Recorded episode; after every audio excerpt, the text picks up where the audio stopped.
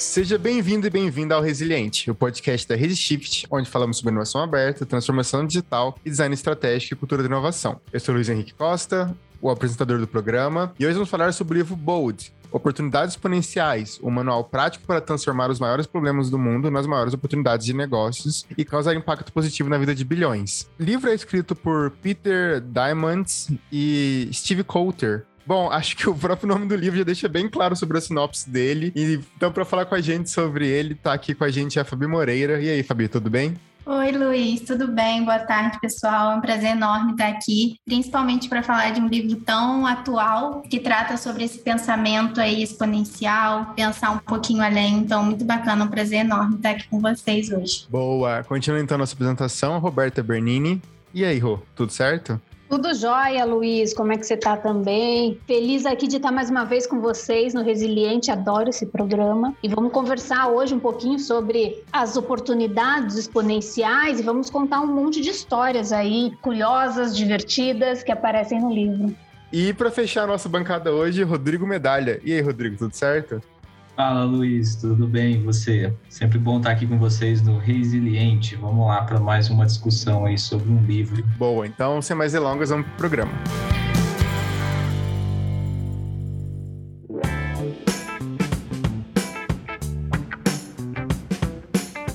Bom, o livro, para quem não conhece, ele divide inicialmente em três partes. A primeira parte ela aborda as questões da tecnologia exponencial, e a segunda ele descreve a psicologia de empreendedores que trabalham com, com essa questão do exponencial e ferramentas mentais que ensinam a pensar nessa larga escala. E a terceira e última parte ele traz as práticas que permitem qualquer pessoa alavancar multidões e atingir objetivos a partir disso. É, o livro em si ele traz muitos cases, então o nosso programa ele vai ser uma ideia do que você vai encontrar nele. Eu acho que. Então a gente pode começar falando desse, desse primeiro capítulo, né? Que a gente falou dessa primeira abordagem das tecnologias exponenciais. Provavelmente você que está ouvindo já ouviu falar da história da Kodak, né? Que é a ideia que dentro da Kodak foi feita a primeira câmera digital e ela acabou sendo negada porque a Kodak era uma empresa que trabalhava com químico para fotografia impressa e aquilo parecia que ia bater de encontro com o modelo de negócios deles. Eles não viriam e eles não viram aquilo como sendo uma forma de agregar e de criar novos produtos. Isso cai junto na questão da, da lei do Moore, né? O Moore é um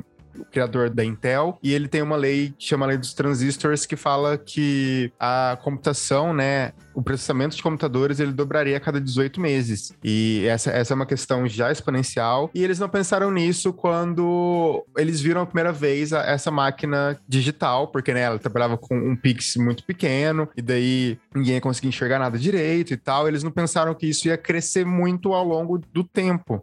Então a Kodak acabou falindo, né, por essa questão da, da falta de, de pensar em oportunidades exponenciais e como que ela ia crescer em relação a isso os autores, durante o livro, eles até comentam sobre isso, né? Que as, as oportunidades exponenciais, né? Elas dobram de poder de uma maneira regular a cada período de tempo. Então, às vezes tem um período de tempo aí mais curto, seis meses, um ano, às vezes é 18 meses, por exemplo. Só que se você tem, por exemplo, no caso da câmera da Kodak, sei lá, 0,2 pixel, dobrar isso ainda é pouco. Só que quando você começa a dobrar, dobrar, dobrar, aí é que vira muito. Então eles comentam isso também, né? Que é comum no início gerar, né, um pouco de ansiedade. A pessoa fala assim: "Ah, tá crescendo, mas tá crescendo pouco". Pensando muito com essa mentalidade linear. Se fosse uma linha reta, mas acontece que não é uma linha reta. Daqui um pouco esse pouco começa a dobrar. Então, cada vez que dobra, aí que se torna um crescimento exponencial. Ele fala que se você der um passo de cada vez, se você está na sala da tua casa e aí dá um passo de um metro mais ou menos. Em cada 30 vezes que você avança, você vai estar tá a 30 metros da tua casa, ou seja, atravessou a rua. Se você está num crescimento exponencial, Quando você está dando a trigésima passo, na verdade você já deu a volta ao mundo um monte de vezes. É, exatamente. É pensar num gráfico exponencial, né? Para quem é de exatas, é direto essa, essa relação, assim. E, e daí, então, a partir disso, ele comenta já nesse, nessa primeira parte sobre o, o modelo do 6D do, do exponencial. Eu vou falar bem por cima sobre eles, que eu acho que a gente vai dissecar até melhor depois, que é digitalização, né? A gente pensar que tudo que a gente tem hoje, ele vai ser digitalizado de alguma forma. Tudo que a gente usa hoje em dia, tipo, no nosso celular, ele já foi uma coisa separada, uma calculadora, uma máquina de fotografia, até o próprio, a própria agenda, né? Tudo uma questão da decepção, né? Que primeiro, às vezes a tecnologia, ela não vai, tipo, tá no, no seu máximo, as pessoas não vão entender o suficiente ainda, e depois disso entra a disrupção, que é entender como isso funciona e colocar para trabalhar, e daí entra essa questão da desmonetização, que é essa, essa questão que comentei no começo sobre, tipo, ninguém hoje em dia compra mais uma calculadora. Ninguém hoje em dia compra, por exemplo, um bloco de notas, assim, sabe? Porque são coisas já inertes no celular. Você compra o celular, você já sabe que vem uma lanterna, vem a, câmera fotográfica, vem, enfim, vem todas essas questões que hoje em dia pra gente é muito comum e lá atrás não era. E junto com isso, a gente tem a desmaterialização, que são essas coisas presas numa só só num só lugar, sabe? Por exemplo, até a questão do Napster, há muito tempo atrás, provavelmente todo mundo já ouviu falar, que o Napster é uma das desses exponenciais que fez mudar a indústria da música para sempre a partir do momento que você podia baixar essas músicas. Então é uma questão de desmaterialização até de um CD, por exemplo. E a democratização, né? Porque daí você consegue, a partir da digitalização, você consegue, por exemplo, trazer essa questão de, de, de ter mais acesso, as pessoas conseguirem estar mais próximas. E ele passa um exemplo até legal de tipo assim: ah, você quer comprar, sei lá, uh, farinha mas a melhor farinha vende do outro lado do rio e você não tem acesso. E com a internet às vezes isso é possível, por exemplo, pelo menos aprender a receita. Então, é, essa é a questão dos seis desde o exponencial, assim, que a partir disso a gente consegue desdobrar todas essas oportunidades que o livro traz pra gente. É, logo no começo do livro ele faz uma analogia, né, com o meteoro que caiu na Terra e dizimou todos os dinossauros. É, e o que, que ele quer trazer com esse, esse meteoro relacionado à tecnologia exponencial? É, que ela é, é meteoro em que empresas que não se adaptarem, é, empresas que não mudarem, que não ressignificarem o porquê elas estão fazendo aquilo, o que elas estão fazendo, ou não olharem é, de forma a gerar impacto né, a gente fala bastante hoje em dia de ESG, é, não gerar impacto e não mudar a sua cultura, é, a tecnologia exponencial é o meteoro que pode fazer com que essas empresas elas não, não sobrevivam. É como é o caso aí, o case já bem citado que vocês trouxeram. É, então, é, em tempos de, de, de, mudanças, a gente sempre fala muito em mudanças, em constâncias, tecnologias. Nesses tempos, a gente vê empresas que são grandes, lentas e que não conseguem de certa forma competir com pequenos e ágeis, né? E ele fala ele fala exatamente nesse termo, né? Pequenos e ágeis. É, e quem são essas esses pequenos e ágeis? Né? Hoje a gente conhece bastante sobre startups. Né? A gente fala bastante aqui na Resistive sobre startups. Inclusive a gente tem é, vários serviços voltados aí para pré-aceleração, aceleração de startups, hunting de startups, é, justamente para propiciar que grandes empresas conversem com essas startups. Afinal, os, os, concorrentes, eles já não são mais os gigantes do mercado, grandes gigantes concorrendo com grandes empresas, e sim uh, os milhares de empreendedores que estão uh, nas suas casas, nos pequenos escritórios, os, as, as, startups com equipe ágil, equipe enxuta, né? Essas sim são os verdadeiros concorrentes hoje em dia. E ele, o Luiz mencionou bastante sobre os, os seis DS, dos exponenciais, e o autor ele fala, principalmente no capítulo 2, que não basta também entender esses seis DS, né? Eles são o, o, princípio, o início, a base, mas também esses empreendedores, essas, essas empresas, elas precisam conhecer sobre tecnologias e ferramentas. Né? Tecnologias que propiciam a inovação, né? ferramentas que propiciam uma melhor gestão, um melhor processo, um melhor entendimento. E aí, quando ele fala em, em tecnologias, né? ele fala um pouco daquilo que a gente conhece sobre convergência tecnológica. Quem não, nunca ouviu falar sobre convergência, até um dos Ds que o Luiz mencionou, né? Poxa, ter tudo em um único celular. Né? A gente tem câmera, a gente tem lanterna, tem GPS. Antigamente se tinha um, aparelhinho de GPS, hoje em dia você tem tudo dentro do celular. Isso é parte da convergência tecnológica, mas muito mais. Né? Na convergência tecnológica, e aí ele cita algumas no livro, é, como por exemplo inteligência artificial, é, robótica, biotecnologia, genética, né, que trabalha com DNA. É, então, são grandes transformações. Hoje em dia, a gente fala bastante também em Big Data, né, em Machine Learning. Então, grandes tecnologias que são necessárias um entendimento para que a gente consiga trabalhar com as tecnologias de forma exponencial. Tem uma passagem nesse começo do livro que eu até destaquei porque eu achei bem interessante. Ele fala assim: pela primeira vez na história, um indivíduo entusiasmado e empenhado tem acesso à tecnologia, às mentes e ao capital necessários para enfrentar qualquer desafio. Esse é um, é um livro que é um manual, né? Então ele se dirige muito para a pessoa que quer empreender, para a pessoa que também está começando e querendo novas ideias e tal. Então isso que você trouxe, né, Rodrigo? Esse acesso, ele mostra como um indivíduo comum, né? Como eu, como vocês e tal, um indivíduo comum pode ter acesso a tudo isso que você trouxe aqui pra gente. No livro ele fala, né, Roberta, que o, antigamente, muito antigamente, somente os, os reis, os governadores tinham acesso aos problemas. E hoje em dia todos têm acesso aos grandes problemas do mundo, né? Que na verdade são grandes oportunidades. Né? Tem, tem esse acesso através da rede, da conexão, da internet, né, do mundo compartilhado, o que antigamente não era tão perceptível. Então, tendo esse, esse conhecimento, esse acesso a, aos grandes problemas globais, é possível que cada vez mais é, surjam soluções, produtos e serviços e tecnologias e muita inovação que vai impactar a vida, como diz no livro, né, bilhões de pessoas. E fazendo um link também com o que o Rodrigo comentou, tem uma parte do livro que diz um pouquinho sobre o novo momento Kodak que é aquele momento em que uma força exponencial de qualquer tamanho, né, expulsa uma empresa linear do mercado. E é sobre exatamente o que ele falou, que nem sempre são grandes empresas com grandes empresas, né? E isso está li diretamente ligado aos seis Ds que o Luiz também comentou,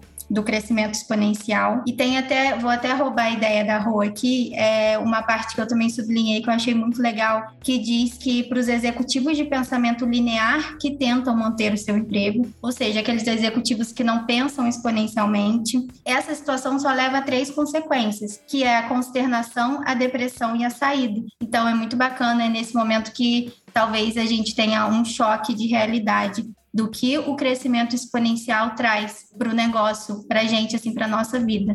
E entrando um pouquinho mais aí na nossa segunda parte do, do livro, que fala sobre mentalidade ousada, é, é muito bacana que ele inicia falando de algumas ferramentas que podem fazer com que a nossa mente se destrave e se prepare para absorver as possibilidades do crescimento exponencial, que até mesmo serão citadas ao longo do livro. E são ferramentas que fazem com que a gente deixe de lado esse crescimento linear. E um, um ponto muito legal que ele traz no início dessas ferramentas é que no final da década de 60 é, trouxeram essa ideia de fixar metas, de estabelecer metas, essa ideia de que estabelecer metas era uma maneira de aumentar a produtividade das pessoas na época, de aumentar o foco. E, e, isso, na época, foi uma descoberta super interessante. E avançando nesses estudos também, eles perceberam que as metas não bastavam ser metas simples, elas tinham que ser grandes, ousadas, tinham que fazer sentido com que aquilo que a gente acredita, com a nossa essência. E essa meta grande, ousada e que caminha junto com o nosso pensamento, com a nossa essência, é justamente uma ferramenta fundamental para a gente levar em consideração esse crescimento exponencial e deixar o crescimento linear para trás. Uma outra dica que ele dá, que eu achei muito interessante também, é sobre o fracasso ser bem sucedido. E o que, que significa essa frase? É basicamente quando a gente quer lançar uma versão do nosso produto ou serviço, não é a gente querer lançar aquela primeira versão totalmente acabada, depois de muitas pesquisas, muito tempo planejando. E sim a gente ter aquela oportunidade de lançar um serviço serviço ou produto que seja minimamente viável e ao longo do tempo a gente aprendendo com o nosso usuário e aprendendo com a própria realidade. E um exemplo disso é o próprio Gmail, que nasceu, foi lançado, né, com três funções apenas e hoje em dia é essa plataforma de sucesso que a gente conhece. E uma curiosidade também sobre o Google que eu achei muito interessante é que existe um site em inglês, mas que traduzindo significa cemitério do Google, onde ele apresenta várias iniciativas que falharam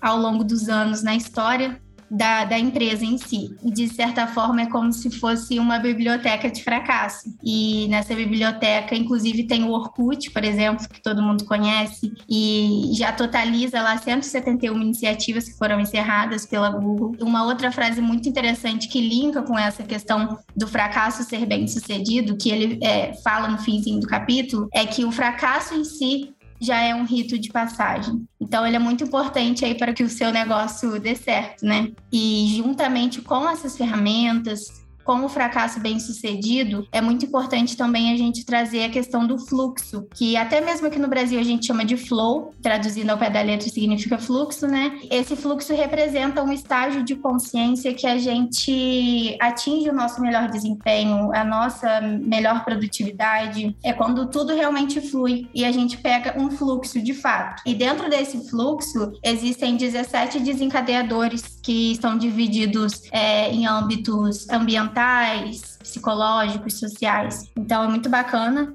Isso está presente no, no, quarto capítulo desse livro, então a especificação de cada um deles é muito bacana você ler para entender um pouquinho melhor como que você pode chegar a esse flow. Indo para o nosso quinto capítulo do livro, eu queria destacar uma história muito curiosa, muito interessante, que eu gostei muito de aprender, que é a questão da sopa de pedra. Ela basicamente aconteceu muito, muito tempo atrás, numa aldeia medieval da época, onde um fazendeiro havia avistado alguns soldados a caminho dessa aldeia. Então, imediatamente ele saiu correndo, avisando para todo mundo que os soldados estavam chegando, que era para todos entrarem em casa, que eles iam roubar as comidas da aldeia e todo mundo imediatamente entrou em desespero. Esses soldados então chegaram, bateram em algumas portas portas de algumas casas, é, perguntando se tinha comida, se tinha alguma, algum alimento que pudesse ser doado a eles, e imediatamente todo mundo negou.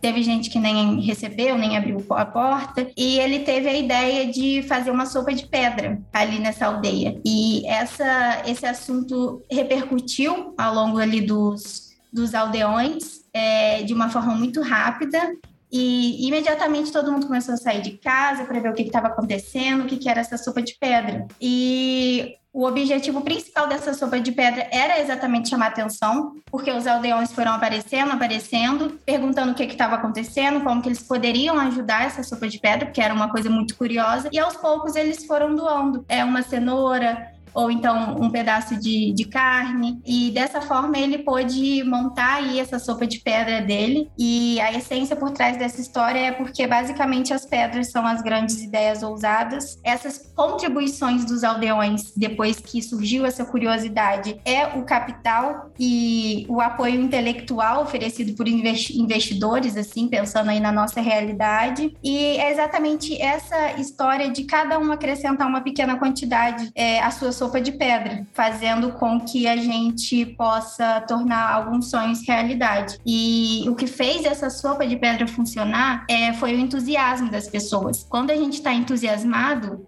a gente tem essa vontade de contribuir, de fazer dar certo. Então é exatamente isso que essa história traz. E é muito bacana é a gente entender um pouquinho mais o que se passa por trás essa história tua da, da sopa de pedra, ela se relaciona bastante com inovação aberta, Fabi, né? Que cada um trouxe um pouco, né? Cada um foi colaborando um pouco até que conseguiram chegar na, na naquilo que, que, que ele queria, né? Então, um trouxe um, um, alimento, outro trouxe outro, e isso foi se formando, né? E a gente trabalha bastante com... É, aqui no livro fala-se bastante em, em, tecnologia, tecnologias que propiciam e, e, e, estimulam o desenvolvimento de novas é, inovações né? e, e, e, inovação aberta a gente trabalha muito com essa ideia né? de trazer pessoas para que elas contribuam né? com mindsets diferentes, com compartilhamentos é, multidisciplinares né? É, e aí com muita diversidade também a gente alcança novos produtos, novos serviços, alcança inovações para a empresa, né? Para nossa empresa.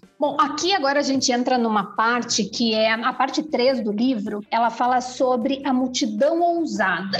E aí ela vai falar sobre crowdsourcing e crowdfunding. Então, primeiro vamos entender o que, que é o crowdsourcing, né? Hoje é mais comum, assim, para a gente entender um pouquinho desse conceito, o que, que ela significa, né? Que seria uma multidão de trabalhadores potenciais. Mas quem são esses trabalhadores? Como que surge essa história? De onde é que vem isso, né? Os autores já estavam comentando isso, que agora, pela primeira vez na história, as pessoas têm acesso à tecnologia, e aí tava lá, né? O Jack Nickel e o seu amigo, o The Hart, estavam designers ali é, com um pouco de tempo e estavam ali pela internet querendo fazer alguma coisa e tal, tudo mais, participaram de um concurso de camisetas. E aí desenharam a camiseta e ganharam esse concurso. E aí eles tiveram a ideia assim, puxa, não queria participar uma vez de um concurso e ganhar, né? Porque não era uma coisa muito comum. De repente eles criaram um site para fazer concursos de camiseta. Então essa ideia ali que eles tiveram gerou o site o threadless.com, que é exatamente isso né? As pessoas, os designers ou pessoas é, comuns, né, criavam camisetas, desenhavam ali para as camisetas, o vencedor ganhava 100 dólares e depois essa camiseta era colocada à venda no site. E de repente, assim, em pouco tempo, poucos anos, eles já tinham 20 milhões de faturamento. E aí começou uma popularização desse tipo de site que promove um concurso e qualquer pessoa pode participar. Então você entra, tem lá a premiação, você candidata, às vezes você não vai ganhar, às vezes você vai ganhar, mas isso começou a popularizar. Aí até grandes empresas começaram a trabalhar nesse formato também, abrindo suas plataformas para que pessoas pudessem concorrer, né, com sua ideia, para problemas dessa empresa, né? E aí está muito ligado, você comentou agora sobre inovação aberta, né, Rodrigo? Está muito ligado sobre isso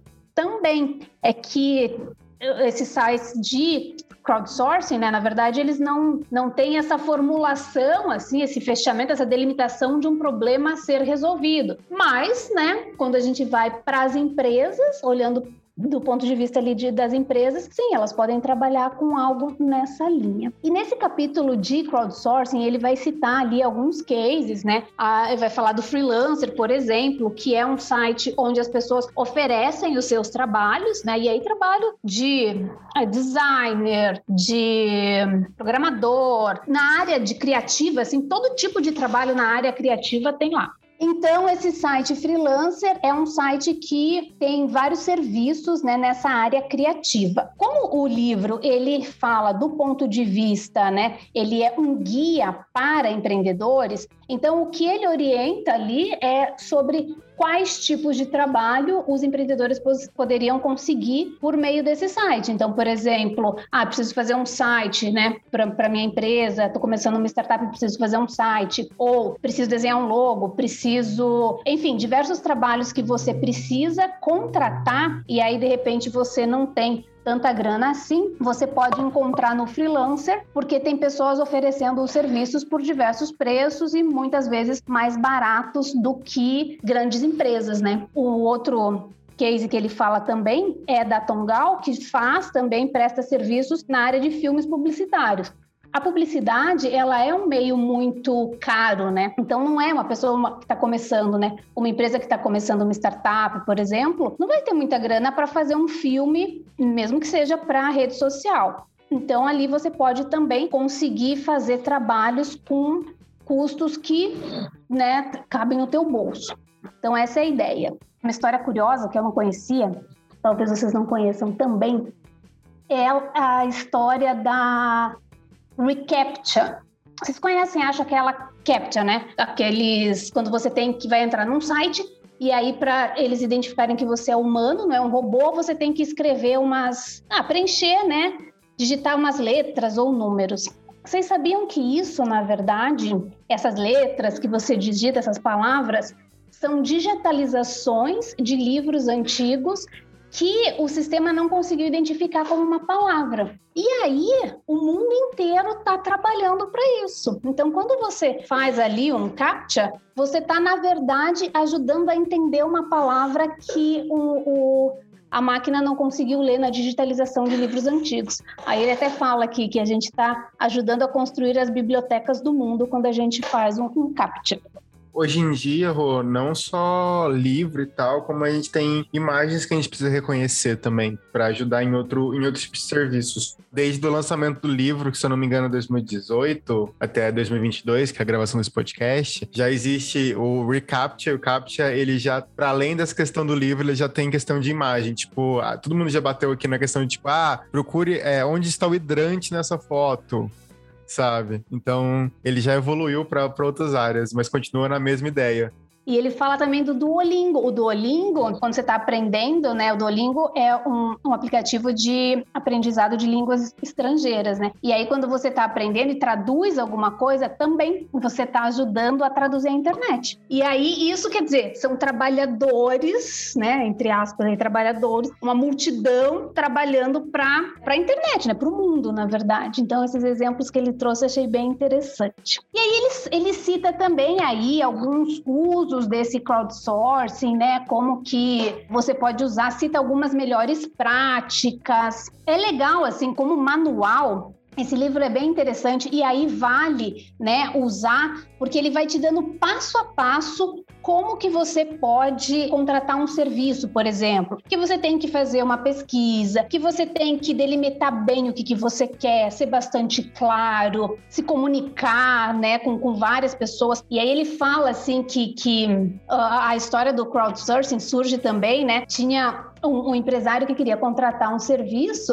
não estava conseguindo, não estava conseguindo, e aí esse, o site, o freelancer, inclusive, foi comprado depois por ele, porque daí ele colocou, né, no freelancer que ele queria lá contratar. Eu acho que era um programador para fazer uma programação aparentemente simples, e ele recebeu assim 70 mensagens, tipo, colocou que precisava né, contratar, recebeu no e-mail dele 70 mensagens. E aí ele entendeu o potencial disso e acabou comprando freelancer e demais sites com esse perfil. Mas aí ele fala justamente, você vai receber muitas é, propostas de trabalho, né? Então você tem que delimitar bem para também não se perder. E aí é bacana para isso, assim, como manual, aí você segue alguns passos e consegue otimizar, né, potencializar os serviços que você quer contratar. Então a gente falou do crowdsourcing e junto com o crowdsourcing, ele traz no capítulo 8 o crowdfunding, né? Nesse, nessa grande parte aí da, da multidão usada. O que, que é o crowdfunding? É, é um financiamento coletivo. O livro ele é de 2018, né? Como o Luiz falou. Hoje a gente já sabe um pouco mais como são os financiamentos coletivos e basicamente é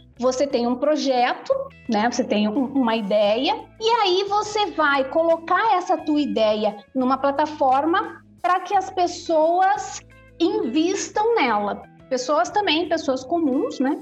Como nós aqui a gente vai investir. Aposto que a gente aqui, pessoal que está ouvindo, já deve ter financiado algum livro, um projeto bacana. É bem comum a gente participar como apoiador desses projetos. E aí, aqui também, ele vai trazer dicas, né, de como você pode colocar o teu projeto nessas plataformas. E é muito legal, assim, porque ele fala de histórias, é um capítulo que traz também vários é, cases e ele fala de histórias de tipo, ah, tinha a intenção de conseguir 100 mil, conseguiu 200 mil dólares, né? O próprio autor, ele lançou um telescópio numa campanha de crowdfunding que arrecadou um milhão e meio de dólares. Ele tinha uma meta de um milhão, mas arrecadou um milhão e meio de dólares. E aí ele utiliza a história dele para contar os pontos que foram essenciais para esse sucesso, né?